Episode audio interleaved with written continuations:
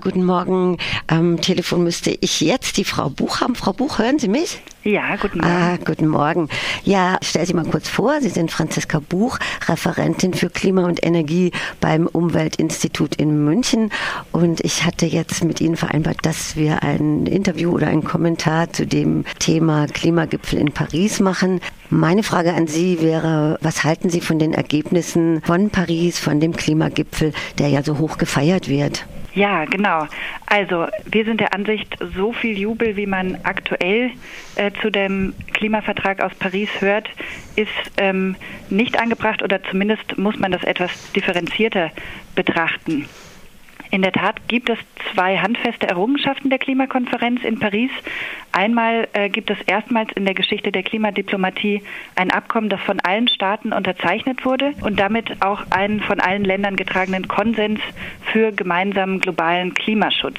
Und außerdem wurde das 1,5 Grad Ziel in den Vertrag aufgenommen und damit erkennen die Unterzeichner de facto an, dass das bisher formulierte Zwei-Grad-Ziel nicht ausreicht, um katastrophale Auswirkungen in besonders verletzlichen Ländern des Südens zu verhindern und stellen somit auch klar, dass die Interessen dieser Staaten im Sinne internationaler Solidarität berücksichtigt werden müssen. Doch ähm, kann man diese Aussagen trotzdem nicht stehen lassen, ohne gleichzeitig klarzustellen, diese Erfolge sind erstmal rein symbolisch. Denn der Klimavertrag enthält keine verbindlichen Emissionsbeschränkungen. Die freiwillig von den einzelnen Staaten angestrebten Emissionsminderungen reichen bei weitem nicht aus, um das 2-Grad-Ziel oder gar das 1,5-Grad-Ziel zu erreichen. Und die wichtigste Maßnahme ist nicht im Vertrag verankert worden, nämlich die Abkehr von den fossilen Energien.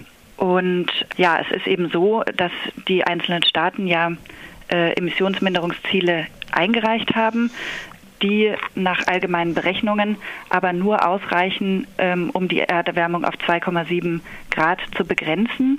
Und da muss man noch dazu erwähnen, dass ein wichtiges Detail meistens unerwähnt bleibt, nämlich, dass diese Modelle davon ausgehen, dass die tatsächliche Verringerung des Treibhausgasausstoßes durch negative Emissionen ergänzt wird, dass also bisher nicht ausgereifte und auch aufgrund ihrer Risiken sehr umstrittene Techniken wie zum Beispiel Carbon Capture and Storage, also die Abscheidung und unterirdische Speicherung von CO2, zum Einsatz kommen. Würde man sich hingegen nicht auf derartige Scheinlösungen verlassen, dann steuert die Welt mit den im Klimavertrag festgelegten Maßnahmen auf eine Erderwärmung um 3,5 bis 4 Grad bis zum Ende dieses Jahrhunderts zu. Darf ich da gerade noch was dazwischen fragen? Ja. Äh, es geht ja auch immer um dieses Selbstverpflichtungsprinzip, was so positiv eingeschätzt wird in den öffentlichen Medien. Was halten Sie denn davon, von dieser Selbstverpflichtung? Also wir kennen zumindest aus vielen Kontexten der Umweltgesetzgebung, dass Selbstverflechtungen dann eben nicht dazu führen, dass das eben. Ziel tatsächlich erreicht wird. Ne? Also von daher sind wir da sehr skeptisch. Und gerade wenn es eben darum geht, solche drastischen Emissionsminderungen, wie sie jetzt notwendig sind, um das 2-Grad-Ziel oder eben sogar das 1,5-Grad-Ziel zu erreichen, das sind sehr schwierige Maßnahmen und man sieht ja auch, wie sich sehr viele Staaten dagegen wehren und deswegen kann man da zumindest skeptisch sein, dass diese Emissionsminderungen so komplett überhaupt umgesetzt werden. Und es gibt ja auch keinen Gerichtshof für Umweltverbrechen oder für Umweltschäden. Das hat doch auch eine große Tragweite.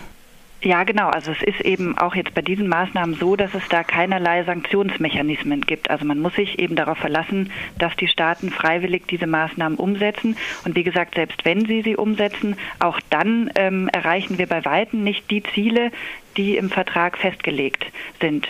Das heißt, wir sehen das also so, dieser Vertrag kann im Grunde genommen nur die Basis sein, auf der wirklich ab heute weitere wichtige Anstrengungen unternommen werden müssen. Denn das, was eben bisher erreicht wurde, das reicht bei weitem nicht aus. Und sagen Sie, es gab ja von zwei Ländern auch eine massivere Kritik. Das war, wenn ich das richtig im Kopf habe, Nicaragua und Bolivien. Wissen Sie da was Genaues drüber? Ja, also im Endeffekt äh, kritisieren die äh, ja genau diese Punkte, dass eben, dass die Emissionsminderungsziele nicht ausreichen, dass äh, eben der faktische Abschied von Kohle, Öl und Gas so im Vertrag nicht verankert wurde. Also das im Vorfeld viel beschworene Wörtchen Dekarbonisierung ist aus dem finalen Dokument auch wieder hinausgeflogen. Das ist sicherlich kein Zufall. Also das heißt, auch da muss man vorsichtig sein. Wenn jetzt Was heißt das? Dekarbonisierung, ja, das heißt im Grunde genommen, dass man eben ja zu einer CO2-armen Wirtschaft kommt. Ja. Mhm. Und das äh, erreicht man eben, wenn man sich nicht auf negative Emissionen verlässt, dann ja durch äh, den Ausstieg aus den fossilen Energien. Und das wurde ja auch im Vorfeld viel beschworen. Das war ja auch das Wort, was die Kanzlerin Angela Merkel äh, beim G7-Gipfel äh, groß verkündet hat, dass man sich eben auf die Dekarbonisierung bis 2100 geeinigt hätte und damit eben de facto aus dem Ausstieg aus den fossilen Energien. Und das ist aber aus dem finalen Dokument wieder äh, rausgestrichen worden. Und äh, daran sieht man eben, das ist bestimmt auch kein Zufall. Also es ist keineswegs so, dass, dass die Staaten dazu schon bereit sind, sich wirklich dazu zu verpflichten, äh, 80 bis 90 Prozent der fossilen Energien im Boden zu lassen, so wie es eben notwendig wäre, wenn man das 1,5 Grad Ziel oder auch das 2 Grad Ziel erreichen möchte. Und ja, und das, das sind eben auch die Punkte, die, die von Bolivien insbesondere kritisiert worden sind. Und ja, dann gibt es natürlich auch noch weitere Kritikpunkte. Etwa ähm, haben sich USA und die EU geweigert, äh, Schadenersatzverpflichtungen für Verluste und Schäden durch den genau. Klimawandel einzugehen. Ne, stattdessen werden den Staaten, die eben am meisten unter den Auswirkungen des Klimawandels leiden, von den Hauptverursachern äh, jetzt nur gönnerhaft Hilfsleistungen angeboten, ähm, nämlich, äh, was ja auch schon äh, zuvor beschlossen worden war, dass sich die Industrieländer verpflichten, ab 2020 jährlich 100 Milliarden US-Dollar zu zahlen und ab 2025 soll die Höhe dann nochmal neu verhandelt werden, wobei sogar da die exakte Summe nicht in den Vertrag aufgenommen wurde, auch auf ja, auf Weigerung der USA hin. Und ja, es wurden dann noch die wohlhabenden Nicht-OECD-Länder ermutigt, ebenfalls freiwillig Unterstützung zu leisten. Aber man sieht also selbst da sozusagen in die Pflicht zu gehen, für die Schäden aufzukommen, die eben die Hauptemittenten verursachen, ging das schon sehr zäh vorwärts. Und auch die Gelder, die man jetzt beschlossen hat, sind bei weitem nicht ausreichend, um die Kosten für Klimawandelanpassung und Mitigation in den ärmeren Ländern zu stemmen. Was müsste denn passieren? Wie ist denn Ihre Einschätzung dazu? Was müsste passieren, äh, dass sich da überhaupt was davon umsetzt, von dem, was da jetzt beschlossen worden ist? Ja, im Grunde genommen ist es weiter äh, zum einen notwendig, dass äh, die Zivilgesellschaft, die Klimabewegung, aber auch die Politik auf nationaler Ebene eben für äh, konsequentere und wirklich konkrete Maßnahmen eben in den Ländern selbst einsetzen. Denn das ist ja weiterhin möglich. Also konkret für Deutschland ähm, bedeutet das eben, dass der von Umweltministerin Hendricks jetzt zuletzt auch angekündigte Kohlekonsens unbedingt im neuen Jahr beschlossen werden muss. Denn wenn Deutschland eben aus der Kohle äh, langsam über die nächsten Jahre aussteigen würde, das wäre eben wirklich ein konkreter, greifbarer Beitrag zum Aber Klimaschutz. Ja, aber ja. das ist ja auch wieder so intern, weil die Bundesrepublik, die verkauft ja auch Kohle, ihre alten Kohlekraftwerke, zum Beispiel nach Griechenland, zum Beispiel nach Polen. Das müsste ja dann auch gestoppt werden. Ja, ja, das, das ist richtig. Also auch das ist natürlich ein Missstand, der eben in keinster Weise im Einklang steht mit den auf internationaler Ebene formulierten Zielen. Also das müsste auch ganz klar aufhören. Ähm, natürlich müssten auch überhaupt äh, sämtliche Subventionen für fossile Energien auf internationaler Ebene gestrichen werden. Denn das ist ja auch ein unglaublicher Missstand, dass also jedes Jahr 500 Billionen Euro für fossile Subventionen ausgegeben werden ähm, und gleichzeitig äh, sozusagen schafft man es nicht, äh, die 100 Milliarden Dollar an, an Hilfsleistungen für den Klimaschutz in ärmeren Ländern aufzubringen. Und werden auch also diese Konzerne wie Shell oder diese ganzen Öl- und Gasunternehmen auch zur Rechenschaft gezogen? Oder wer stoppt die?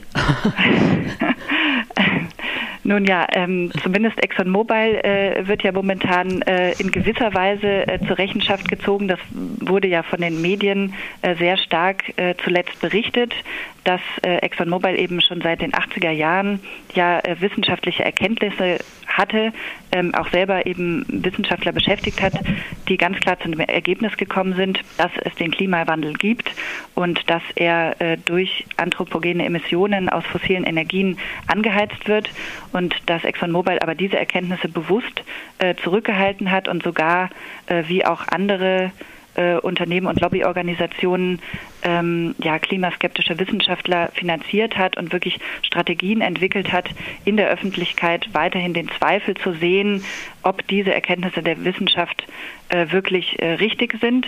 Und da ist ja ExxonMobil momentan in New York äh, sogar vor Gericht wegen dieser Täuschung auch der Anleger eben.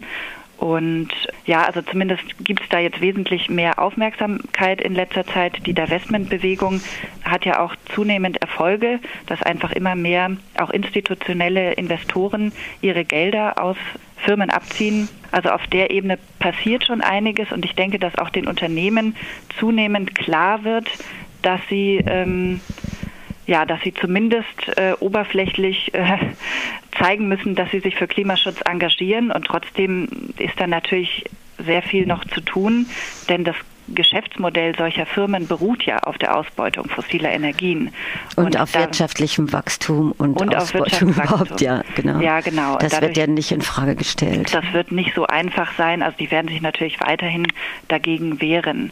Ähm, und da braucht es eben wirklich Anstrengungen der Politik und der Zivilgesellschaft, eben weiter voranzutreiben, dass äh, Investitionen aus solchen Firmen abgezogen werden und dass eben entsprechende Regulierungen verabschiedet werden, Subventionen abgezogen. Also da gibt es jede Menge Instrumente, wie man das natürlich eindämmen kann.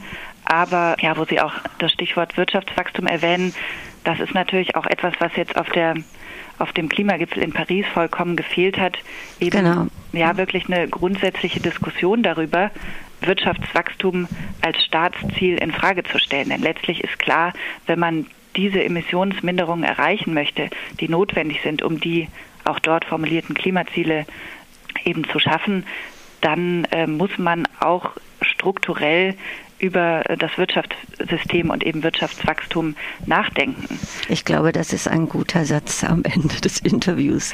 genau. Oder haben Sie noch was, was Sie gerne noch sagen wollten, weil wir jetzt tatsächlich ans Ende kommen, zeitlich gesehen? Ja, nö, wenn Sie keine weiteren Fragen haben, dann.